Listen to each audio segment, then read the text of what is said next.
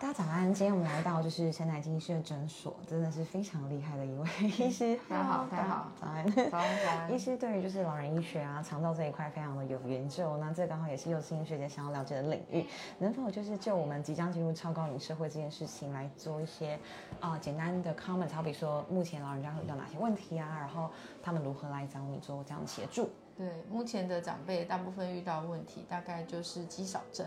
然后还有失智症，然后还有一些功能上退化的一些状况。那我们现在大部分在看高龄长者的话，我们医疗院所大部分都是用疾病在看待长辈，就是糖尿病、高血压、高胆固醇等等。但我们其实蛮少用功能，那疾病其实不会影响到功能，但是功能会影响到生活，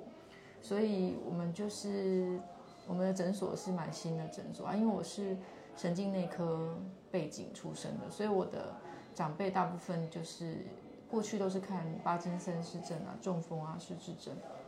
那后来我就也去受训了老年医学专科医师，然后因为老年医学它比较重视的是功能，大家比较疑惑的是老年医学科跟神经科医师比较不同的地方在哪里？那有老年医学概念之后，其实我们重视的是生活品质跟平均余命的时候，还需不需要用那么多药物？所以有些时候，也许看起来他已经我超过平均余命的时候，我们为了他的好的生活品质，我们反而会逆向操作，就是做减少药物的一个状况。那我们诊所比较特别的地方，就是我们会做肌力的检测跟复健，所以每个长辈进来诊所都蛮麻烦的，就是要握力啊、侧握力啊，要走路啊，然后还要看他下肢的肌力这样子的一个状况。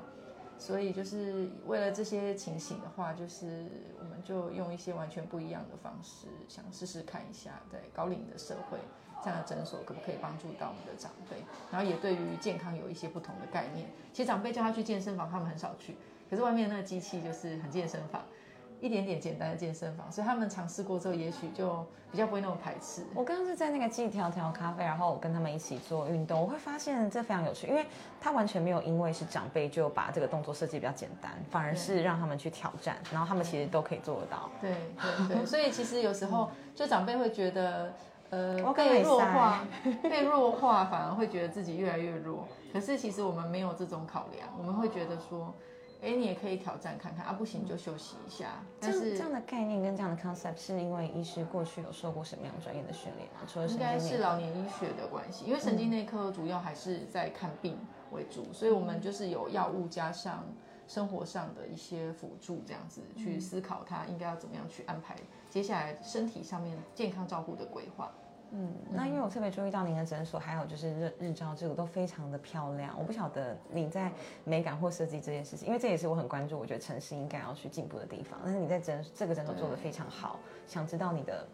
理念或是是理你的？想法。因为我我我还是看失智症患者多，那我的长辈其实都大家认识失智症患者就知道他们不要看病，他一想到走进诊所，他就会觉得说你要带我去做什么。但是这里的空间，大家等下如果有机会从就从门口走进来，就不会觉得它很像一定要来看病的那种很像建商的预售屋，我 我来看魔。咒、欲那种压迫感。嗯，对对对，然后我也有也有人就是念我说你外面的诊所你也不写说你要治什么病啊，我我也正在考量我要不要写，就是很像在钓鱼这样，就是姜太公钓鱼，就只有写一个陈乃金诊所，然后也不知道这间诊所在干嘛。我觉得这样这样非常好，因为很多法式餐厅他们现在都没有招牌。然后我就是看到那个像 Mark L 三，就是他就是一一间很胖的玻璃屋，那我想这是干嘛的？哦，卖料理的，产生好奇。对对对对对，然后我也是这样，就是对大家就问我说你要来干嘛？对，然后也还好啦，就就是嗯进来其实还蛮舒服的，然后空间感也舒服宽敞，然后对，空间蛮大的。对，我们都会说老化其实不是一个疾病。那在这件事上，你应该就是更有感触。那未来你觉得说在政策上，或是我们能够怎么样协助？我觉得不是叫壮年族，呃，不是叫银发族，是叫壮年族，因为他们虽然像外面很多大哥大姐六十几岁，可是他们的经验、他们的体力、他们的各方面，其实都是很棒的台湾的资产。呃，我觉得，我觉得应该是，因为未来高龄化人口真的很多，所以 真的会迈向百分之四十嘛。嗯所以两个几乎是有一个长辈，所以应该是说，我我的想法，我们不应该只有针对高龄者，我的想法一直是，我觉得我们应该要让所有的人，从二十五岁开始工作，都有可以工作到八十五岁的工作环境。跟期待，对，但我没有说要折磨死人，就是我我觉得现在的状态是，年轻人每天都工作到八点，然后等到四十五、五十五或六十的时候就生病了，都一直在看病，然后身体不好，所以应该是要从年轻预设的一个状态是可以年轻的时候可以四点下班，但是他不会六十岁退休。然后他可以到六十岁的时候，每天只工作四，也许六小时。然后他的工作的状态中，他也可以顾及到他的健康，然后让他的生活的现实感跟定向感是好的。太多的长辈因为退休或休息在家，他连今天是几年几月几日都搞不清楚，然后慢慢的连白天晚上都搞不清楚。有时候不一定是生病，有时候是没有用脑，然后没有在过生活，然后也不需要做这些事情。于是他就是失去断线了，然后慢慢就退化。他失去了与这个世界的连接跟好奇心。对对啊，但是工作真的就是，我我也没有批评，不觉得家庭主妇不好，但是家庭主妇真的如果很不用心经营自己，真的很容易变得很邋遢。这件事是真的，但是你在职场上，你再不用心经营自己，你也不会太太邋遢到过度。毕竟你还是要见人嘛。对对对对对，我觉得是这样子的一个状态，所以我觉得长辈。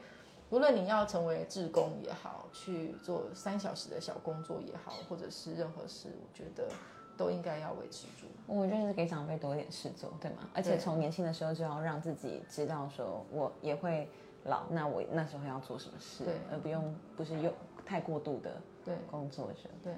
嗯。很感谢，不会，谢谢大家。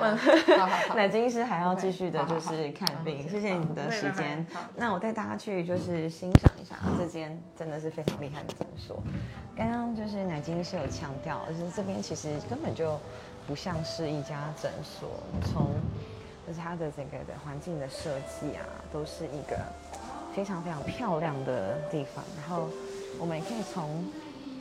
外面，哎，建明大哥。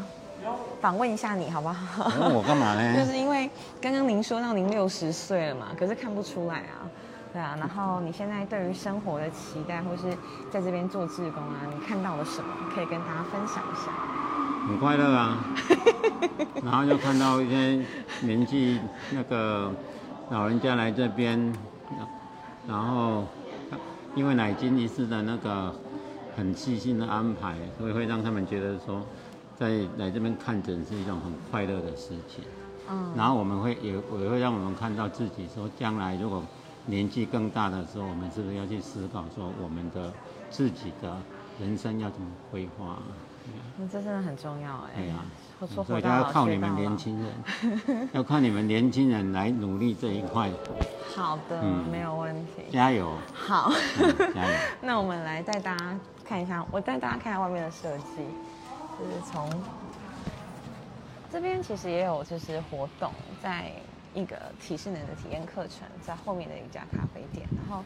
它整个设计啊各方面都是非常非常的漂亮。所以说，如果家中有长辈啊，他面临就是可能脑脑力或肌力退化的问题呢，就是不一定要去长庚哦，可以来这边找奶金医师。OK，那今天的直播就已经短到这边，希望幼青学姐未来也可以在这个强交乐龄上呢继续来一起推动，拜拜。